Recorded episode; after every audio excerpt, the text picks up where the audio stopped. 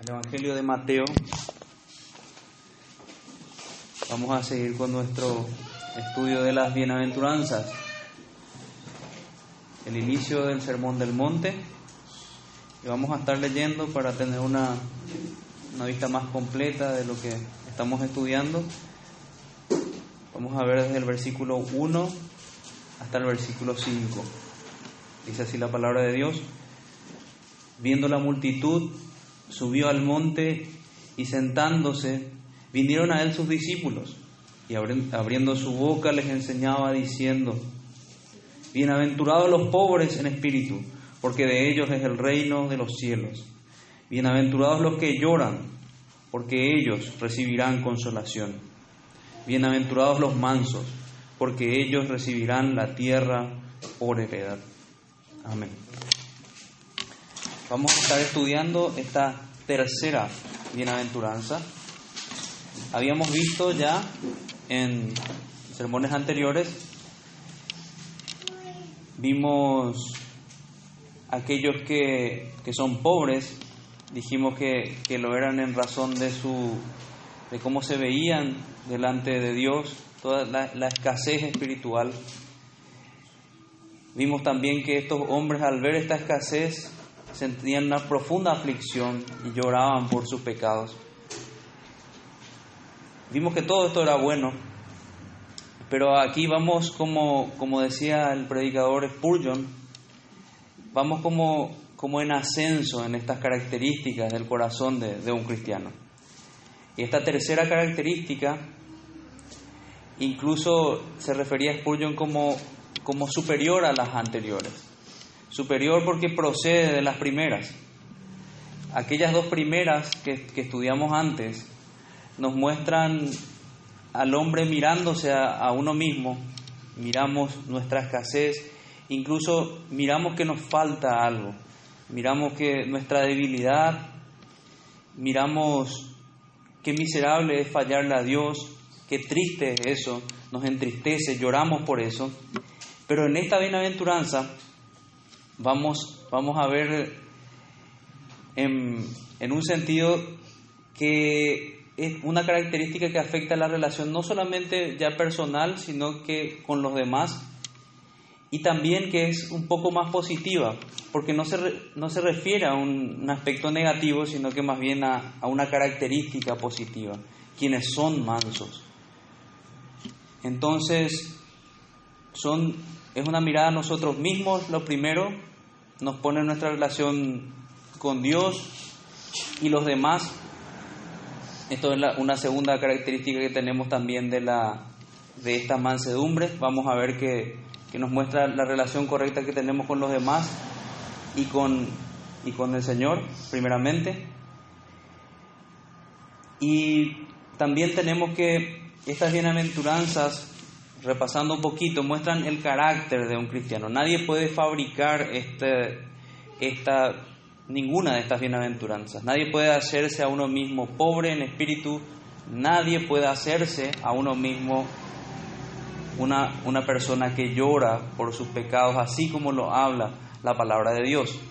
Vemos que hay gente que, lo, que es pobre de manera natural, tal vez reconoce que es tal vez un poco más humilde que otra, pero no es a eso a lo que se refiere la escritura, es a una característica espiritual, a algo que solamente tienen, tienen aquellos que nacieron de nuevo, y así también es con esta bienaventuranza, que es la que habla sobre los que son mansos, una marca del, del carácter cristiano.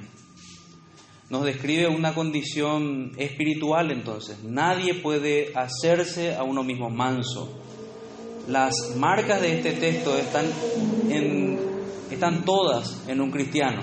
Esto también es importante, no es que yo puedo ir y decir, a mí me gusta ser misericordioso y tomar eso como si fuese al mercado y decir, tomo uno y dejo el otro. No, todas estas características son parte del corazón de un cristiano. Dijimos que están en un cristiano en mayor o menor medida, pero una cosa que podemos añadir es que esto va a ir en ascenso, así como la aurora, dice la, escritura, la, presencia del Señor va a ser aún mayor. Y es, la obra de santificación que el Señor va haciendo en, en cada creyente. Otra de las cosas que vemos y que en la simple lectura del texto tenemos es una distancia diametralmente opuesta con lo que enseña el mundo. El Señor dice que son bienaventurados los pobres, el mundo dice que son los ricos. El Señor dice que son bienaventurados los que lloran, el mundo dice los que ríen. El Señor dice que son bienaventurados los mansos, el mundo dice que son los fuertes.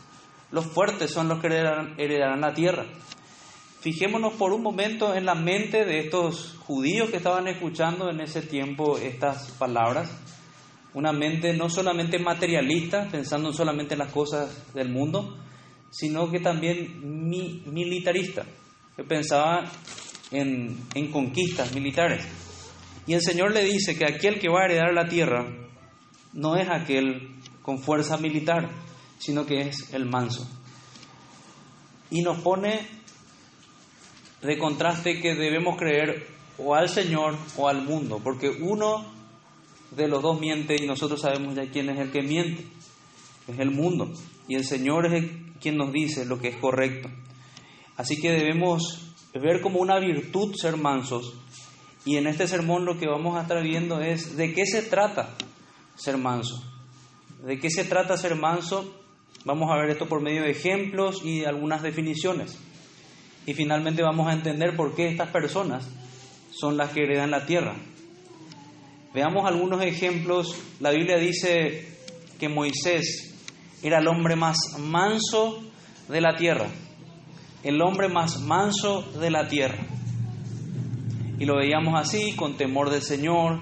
Vemos a, a un hombre que oraba, que buscaba al Señor, que tuvo un encuentro con el Señor pero fíjense cómo no es esta mansedumbre natural la que describe la Biblia, porque es este mismo Moisés quien al bajar de la montaña y ver a, ese pueblo entregado a la idolatría de un becerro de oro, él destruye ese becerro, lo pulveriza, lo arroja al, al mar y hace que la gente beba esa, esa agua mezclada con ese, con ese polvo de, de, eso que habían hecho. Y no solamente eso, sino que pregunta, ¿quién está por Jehová? Y hace, hace que, que hayan dos grupos y hace que, que, aquel que estaba por el Señor eh, levante su espada contra, contra el otro que se había rebelado contra el Señor. Ese es el manso Moisés. Lo que nos muestra es que la mansedumbre no es contraria a un carácter firme. Eso es lo que podemos ver en el ejemplo con Moisés. Este hombre era el más manso de la tierra. Otro hombre manso que podemos ver en las escrituras es David. David era un hombre humilde y manso. Si no, revisen todo su, trato y su relación con Saúl. Él, él incluso decía que, que él no iba a tocar al ungido de Jehová. Pero sin embargo vemos que David era un hombre fuerte, y firme.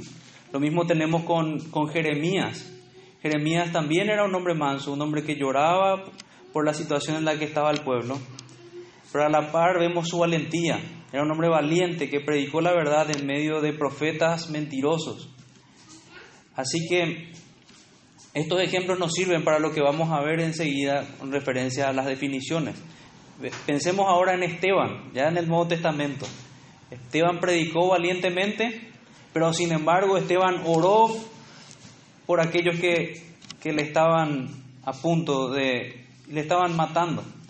Por ellos, así como lo hizo el Señor y pidió, perdónalos porque no saben lo que hacen.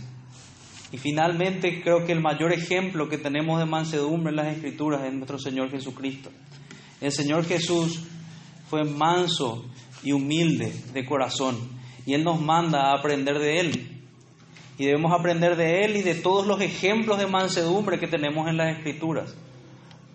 Son solo ejemplos, Moisés, David, Jeremías, Esteban, pero hay muchos más.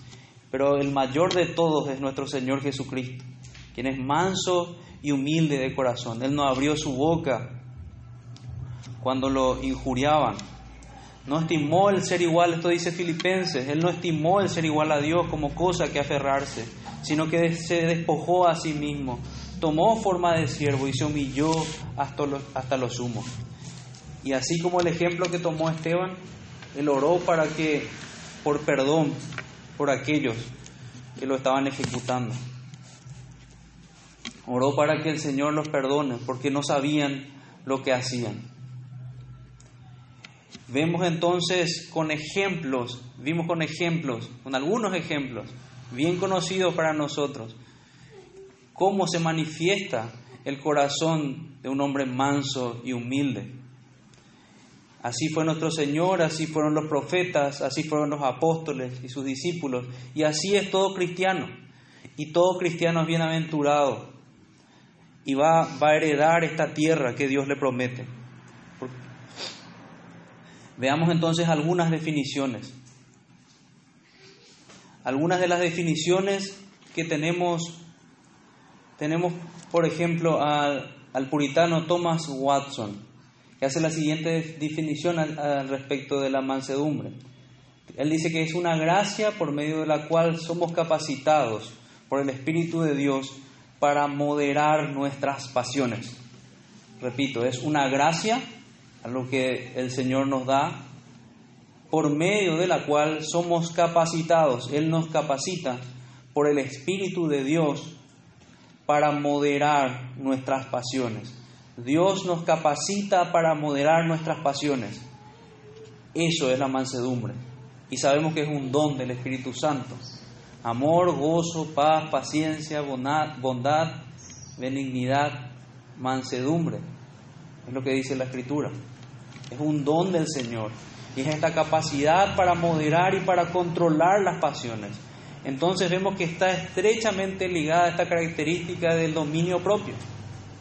No hay pasiones desordenadas, sino que dominio propio. El cristiano aprende a controlarse. En contraste, aquí hablamos antes, o vimos tal vez antes en los ejemplos, que no es una capacidad natural.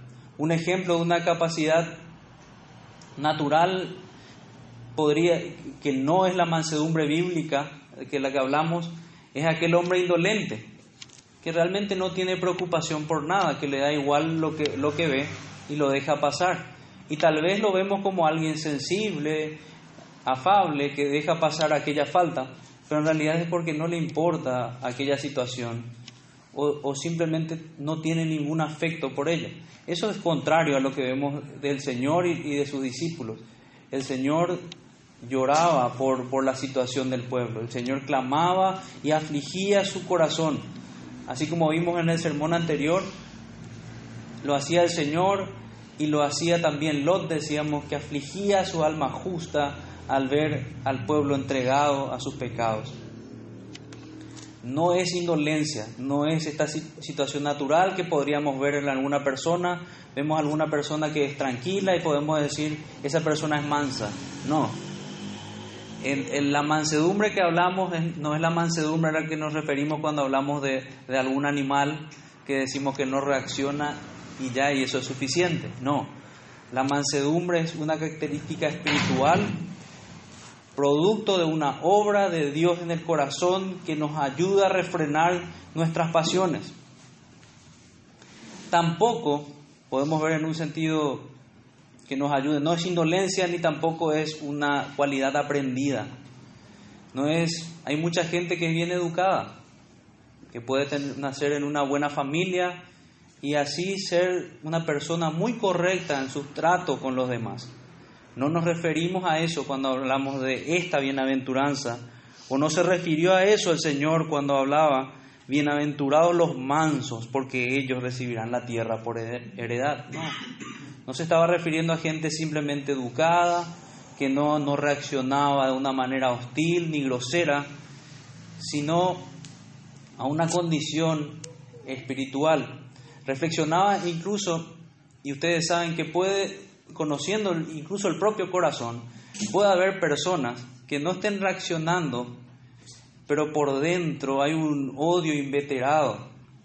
Eso no es mansedumbre ni tampoco es lo que decíamos antes, controlar ni moderar las pasiones. El cristiano va a llevar todo eso al Señor, a la oración y va a dejar lugar a la ira de Dios. Es lo que enseña la palabra.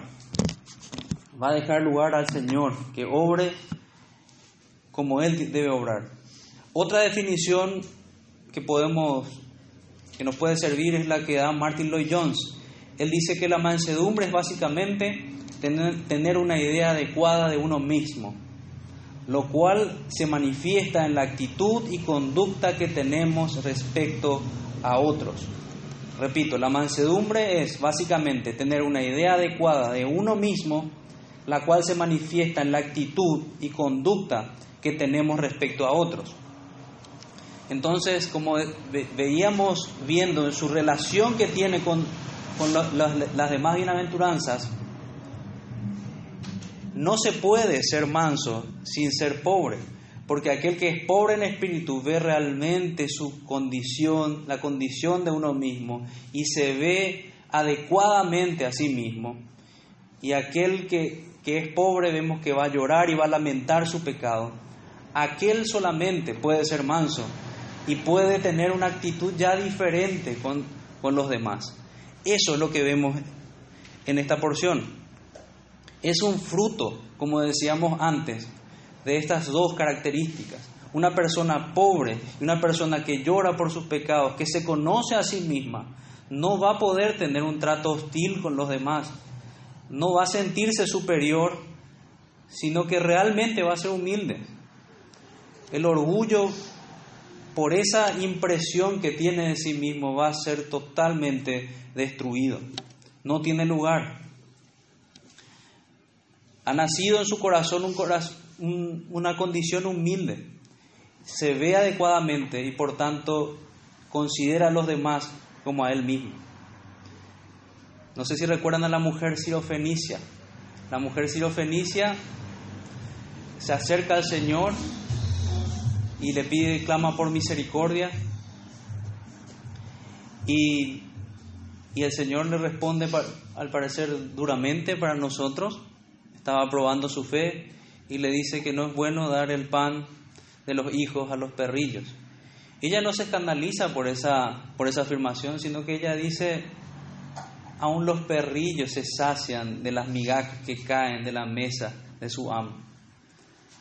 Ella asentía a las afirmaciones del Señor y simplemente se colocó a los pies de su misericordia buscando que, el Señor colocara su mirada en ella. Eso es lo que hace un creyente. No puede exigir nada al Señor, sino que se manifiesta humilde, no como un potentado tal vez, sino como una persona que no es nada y que solamente tiene su confianza en el Señor. La situación del creyente, esto podemos también tener claro, decíamos que es tan distinto, diametralmente opuesto al mundo, que lo grafica muy bien el, escritor puritano John Bunyan. Bunyan habla que en el, en el, al entrar en la ciudad de la vanidad, estos hombres eran muy extraños, dice incluso por su forma de vestir, vestían diferente, eran extraños para, para esa gente, su forma de hablar era distinta. Y lo que más le ofendía, dice a estos, a estos hombres de la ciudad de la vanidad, era que cuando ellos querían ofrecerle sus mercaderías, ellos no tenían ningún interés por ellas, sino que rehusaban mirarlas y miraban al cielo, diciendo, haciendo referencia a que sus tesoros estaban en el cielo y no en la tierra. Era tan distinta la, situación espiritual de esos peregrinos que iban rumbo a la ciudad celestial que no querían enredarse en ninguna de las características de, de esos hombres impíos. Este es el ropaje, esta es la ropa distinta que tienen los creyentes, la que llama la atención a aquel que está afuera, aquel que nos mira del mundo, que nos mira de la ciudad de la vanidad, que está comerciando con otras cosas, no busca la palabra de Dios, no busca agradar al Señor y para ellos todo lo que nosotros hacemos es extraño. Así también esta mansedumbre que hablamos hoy. La manifestación de esta mansedumbre para con Dios. Veamos que veamos tres cosas aquí. La mansedumbre se manifiesta para con Dios primeramente. Luego vamos a ver que así se va a manifestar para con los hombres. Va a ser un resultado. Y también hay una mansedumbre que inicia en el corazón, en el interior del hombre. Esto en relación con lo que decíamos antes, porque controla sus pasiones. Veamos entonces lo que debe estar primero, porque si alguien no tiene mansedumbre para con Dios, allí está el problema de por qué no podés tener mansedumbre para con los hombres. Si alguna vez te preguntas por qué, por qué no puedo ser manso ni en el trabajo, ni en, ni en mi lugar de estudio, ni en la familia, analicemos si hay mansedumbre para con Dios. Lo primero que tenemos que ver es que tiene que haber voluntad, sumisión a la voluntad de Dios. Y en segundo lugar, un espíritu flexible a su voluntad también. Sumisión a su voluntad. Esto podemos ver más claramente en una situación de aflicción, cuando la providencia de Dios nos lleva o lleva a los hombres a una situación de aflicción, al fuego de la prueba, al horno de aflicción. Allí es que podemos ver si estamos sometidos o no a la voluntad de Dios, o si levantamos nuestro brazo en queja. Si respondemos como Job y decimos Jehová dio, Jehová quitó, sea el nombre de Jehová bendito. O si respondemos con impaciencia y como, como una mujer necia has hablado, respondió él a su esposa.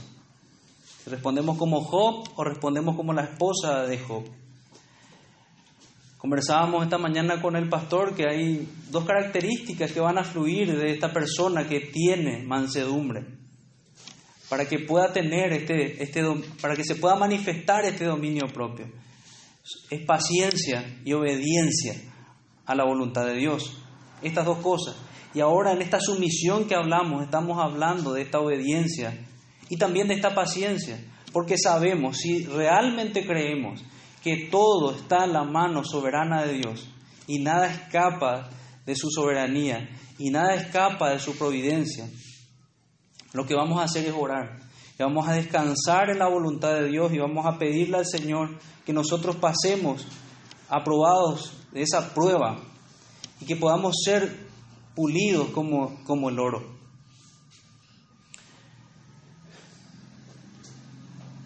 Es lo que dice la Escritura, me probará y saldré como oro. Deberíamos responder así, enmudecí y no abrí mi boca, porque tú lo hiciste. Eso encontramos en los Salmos. Y el espíritu flexible a la voluntad de Dios, ¿a qué nos referimos? Nos referimos a que debemos conformar nuestro corazón a Dios. No solamente queremos obedecer al Señor, sino que queremos que nuestro corazón esté en consonancia con el suyo. Queremos, no solamente queremos obedecerle, sino que despreciamos la maldad que vemos en nuestro propio corazón. No deseamos ya justificar esa maldad o atesorarla, sino que queremos deshacernos de ella por completo, deshacernos de aquel pecado que, que entristece al corazón de Dios. Y tenemos nuevamente un ejemplo, un ejemplo negativo. Acab decía, este hombre no me hace bien, refiriéndose a un profeta que le, le, apuntaba a su pecado. No le hacía bien porque siempre profetizaba en contra de su pecado. Nosotros más bien deberíamos ser como David, quien ante, ante la exhortación se arrepintió. Hay pecado en nosotros, pero la diferencia con nosotros y con el mundo es que va a haber arrepentimiento y va a haber dolor contra el pecado. Y va a haber un deseo de deshacernos de ese pecado. Como decíamos también al principio, esta es una característica natural de todo creyente. Pero debemos también estar ocupados en que esto vaya en crecimiento. Este carácter cristiano debe crecer. Tanto esta, esta humildad que veíamos en la pobreza de espíritu, tanto este llanto espiritual contra el pecado, así también la mansedumbre, debe ir en aumento, mayor dominio. Debemos pedirle al Señor que nos capacite por su Espíritu Santo para moderar nuestras pasiones, que nuestros deseos sean santos. Debemos pedirle al Señor que tengamos una vista adecuada de nosotros mismos y así tengamos una actitud correcta delante de Él y delante de los demás. Esto es mansedumbre. Entonces hablábamos de un espíritu flexible que se conforma al corazón de Dios, desprecia la maldad de su propio corazón. Un buen ejemplo parecido al que, al que veíamos de la mujer sirofenicia es el de Cornelio. Cornelio, al que vemos en Hechos capítulo 10, también fue un hombre manso. Cornelio, cuando se presenta con Pedro y luego que Pedro le dice, eh, le, hace su argumentación acerca de los gentiles, que parece una, realmente menospreció al pueblo, a, a los que no eran judíos, Cornelio no se enfoca en eso, sino que empieza y cuenta su historia, cuenta que, tuvo un encuentro con, aquel ángel, que el Señor se le había aparecido. Cualquiera diría, ¿por qué me está menospreciando? Esa podría ser una, una reacción natural, pero la reacción de un hombre manso no es eso, sino que acepta su situación y se ve así como, como Dios lo ve. Ve sus dificultades, ve sus deficiencias, las reconoce. Una cosa que conversábamos no sé si lo hicimos en el sermón anterior de las bienaventuranzas, pero que es muy fácil para nosotros reconocer el, pecado en otros, pero es, muy, es mucho más difícil que lo hagamos en nosotros mismos. Es mucho más fácil que reconozcamos el pecado, que nos reconozcamos pecadores, pero cuando otro nos va a tratar así, ahí hay problema. Eso es lo que toca la mansedumbre. Ya nosotros entendemos que, que sí, somos pecadores y merecemos reprensiones muchas veces. Merecemos la disciplina del Señor y debemos dar gracias por eso. Ahora veamos un poco cómo es que se manifiesta. Ya vimos esta mansedumbre para con Dios, veamos esta mansedumbre para con los hombres. Una de las cosas que, que hace énfasis la escritura es, va a controlar su boca. El que refrena su lengua es varón perfecto. La escritura nos habla de la mansedumbre en esos textos. Sabe sobrellevar las ofensas y las injurias, así como lo hizo nuestro mejor ejemplo, que es nuestro Señor Jesucristo. Él fue amable, Él fue sensible, y también tenemos que ser nosotros así. Él oró por sus por otros, así también nosotros debemos orar por nuestros semejantes y debemos desearle sinceramente lo mejor y dejar esa situación en las manos de Dios. No debemos guardar rencor. Estos son los condimentos que hace a un corazón manso. Una persona que, que ya aprende a, a no airarse, sino a dejar lugar a la ira de Dios. Y cuando se aira, se aira contra el pecado y no precisamente contra, contra aquella persona. Más bien ora para que esa persona se arrepienta. Estuve leyendo de, de ejemplos escuchando de ejemplos muy impresionantes. Había un hombre en el pasado, cuando estaba predicando la palabra de Dios, dice que un hombre va y le da un, puñetazo y le rompe los dientes. Y aquel hombre se levanta, se limpia la sangre y le dice, rompeme otros dientes más, que lo que yo quiero predicarte el Evangelio esa predicación tuvo fruto, el hombre se, quebró por esa reacción de ese hombre. Hubo otro ejemplo similar, no recuerdo el nombre de los hermanos, pero eran hermanos del pasado, que va un hombre y le, y le tira en la cara cerveza. Y lo hace una vez más y simplemente se limpia el rostro. Y lo hace una tercera vez y el hombre hace lo mismo el, agresor lo que, lo que hace en ese momento es, se postra delante de él y, se, sorprende por la, por la situación, por la, por la respuesta de este hombre. Realmente quien es fuerte, y es lo que nos muestra el Señor, es aquel que es manso. Venció aquella dureza de corazón, vence aquella dureza de corazón, la mansedumbre. Y es la manera en la cual nosotros debemos responder. Que con mansedumbre corrija a los que se oponen, por si quizá Dios les conceda que se arrepienten y escapen del lazo del diablo que están cautivos a voluntad de Él.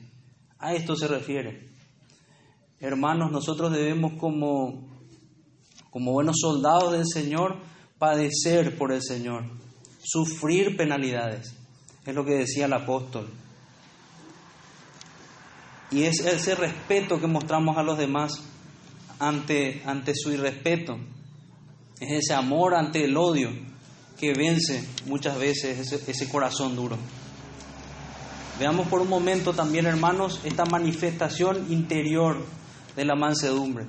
Aquel cambio interior que hace el corazón, el, el Señor del corazón, para que podamos reaccionar así. Decíamos que era dominio de las pasiones. De sus sentidos podemos decir, primeramente, controla sus ojos. No, no anda tras codicias necias, ni vanidades ilusorias, como en el caso de, de la Feria de las Vanidades. Su boca busca glorificar a Dios con su lengua, busca alabar a Dios, no estar en, en, en situaciones descontroladas con la boca, hablando lo que no conviene. Su oído, tanto su boca como su oído, busca hablar y oír solamente lo que agrada a Dios. Había una frase que tampoco recuerdo el, autor, pero era una cita que Spurgeon tenía sobre su escritorio, que, que decía que al, el que tiene, el chismoso tiene al al diablo en su boca, pero el que escucha el chisme lo tiene en sus oídos. Perdón, la frase que, que, leí que él tenía era más bien otra, pero también está relacionada era una que decía, quien quiera hablar mal del ausente, sepa que en esta mesa no puede estar presente. Más duro aún lo que decía Spurgeon. Entonces tenemos que ser celosos por la santidad, tenemos que ser celosos por guardarnos de la contaminación del mundo, porque esto va a afectar nuestra santificación y esto va a afectar nuestro trato con Dios, va a afectar nuestro trato con los demás también. Así que debemos cuidar nuestro corazón, cuidar lo que, lo que percibimos, lo que recibimos con nuestros sentidos y huir del pecado. No nos dominan ya las pasiones, eso debe, debe ser una realidad en nosotros, porque la mente de Cristo es la que, la que domina cada vez más nuestro corazón. Tiene que ser como un accidente y tiene que causar dolor cuando cuando nos tropezamos tras estas vanidades que, que, hablábamos antes. Tiene que darnos mucha tristeza y debemos correr nuevamente al Señor. Porque esta gente tiene la mente de Cristo, estos cristianos que son mansos. Estos son quienes en razón de que están unidos a Cristo, estarán también en la tierra prometida, en la Canaán celestial. Es la promesa que anhelan, es la promesa que tiene todo cristiano. Va a estar con el Señor. es la victoria que el Señor da a aquellos que se someten a su voluntad, aquellos que, que dan golpes duros a aquel hombre malo que hay en uno, aquel que mortifica sus pecados. Digamos, hermanos, en conclusión, que en el ascenso de estos atributos cristianos vemos que es evidente que esto es una obra de Dios y no del hombre. Nadie puede tener tal corazón dispuesto hacia el Señor en toda prueba como aquel que es nacido de Dios. El Señor nos prueba muchas veces para ver cómo está nuestro corazón. Y tenemos que dar gracias, aun si no salimos aprobados, porque tenemos una advertencia. Y si podemos ver eso, y podemos clamar en esa situación que el Señor nos ayude. O si es nuestro caso, que el Señor nos salve. Eso va a ser una bendición. Los mansos son aquellos que tienen una concepción diferente de sí mismos. Eso es lo que vimos hoy. Quienes lamentan su pecado y por consiguiente ya no están viciados de aquel orgullo inflado, sino que se han hecho en verdad humildes, teniendo una relación totalmente diferente con Dios y con sus semejantes producto de un cambio grande hecho por el Espíritu Santo en sus corazones. Examínense, examínense cada uno y pruebe su corazón, es lo que dice la Escritura. El cristiano no puede ser el mismo de antes. Si el Señor lo cambió, va a seguir habiendo una obra y una guerra contra todo lo malo y contra todo pecado. El cristiano no puede pasar desapercibidos desapercibido, perdón hermanos, en aquella feria de las vanidades. Si eso ocurre con nosotros, cuidado, algo no anda bien. Debemos rogar al Señor porque tal vez una situación podría ser que dejamos aquel primer amor que dice la Escritura en Apocalipsis. Debemos restaurar nuestra relación con Dios. Que el Señor nos ayude, hermanos, y, que haga de nosotros esto que dice su palabra en esta porción. Que Él obre poderosamente en nuestros corazones. Vamos a orar. Padre nuestro que estás en los cielos, te damos muchas gracias por tu palabra. Tu palabra es poderosa, Señor. Tu palabra nos confronta. Dura muchas veces para nosotros. No somos suficientes y estamos muy lejos de tu perfección. Te pedimos, Señor, que nos sigas santificando, que sigas obrando en nosotros, porque reconocemos que somos débiles, que por nosotros no podemos hacer nada bien. Y te pedimos tu favor, te pedimos tu ayuda, te pedimos que venzas todo obstáculo que hay en nosotros y que, que no nos apartemos nunca de ti, Señor. Te rogamos que, que tu Espíritu Santo siga obrando en nuestros corazones y que nunca nos abandone, Señor. Esta es nuestra oración en el nombre de Jesús, nuestro Salvador. Amén.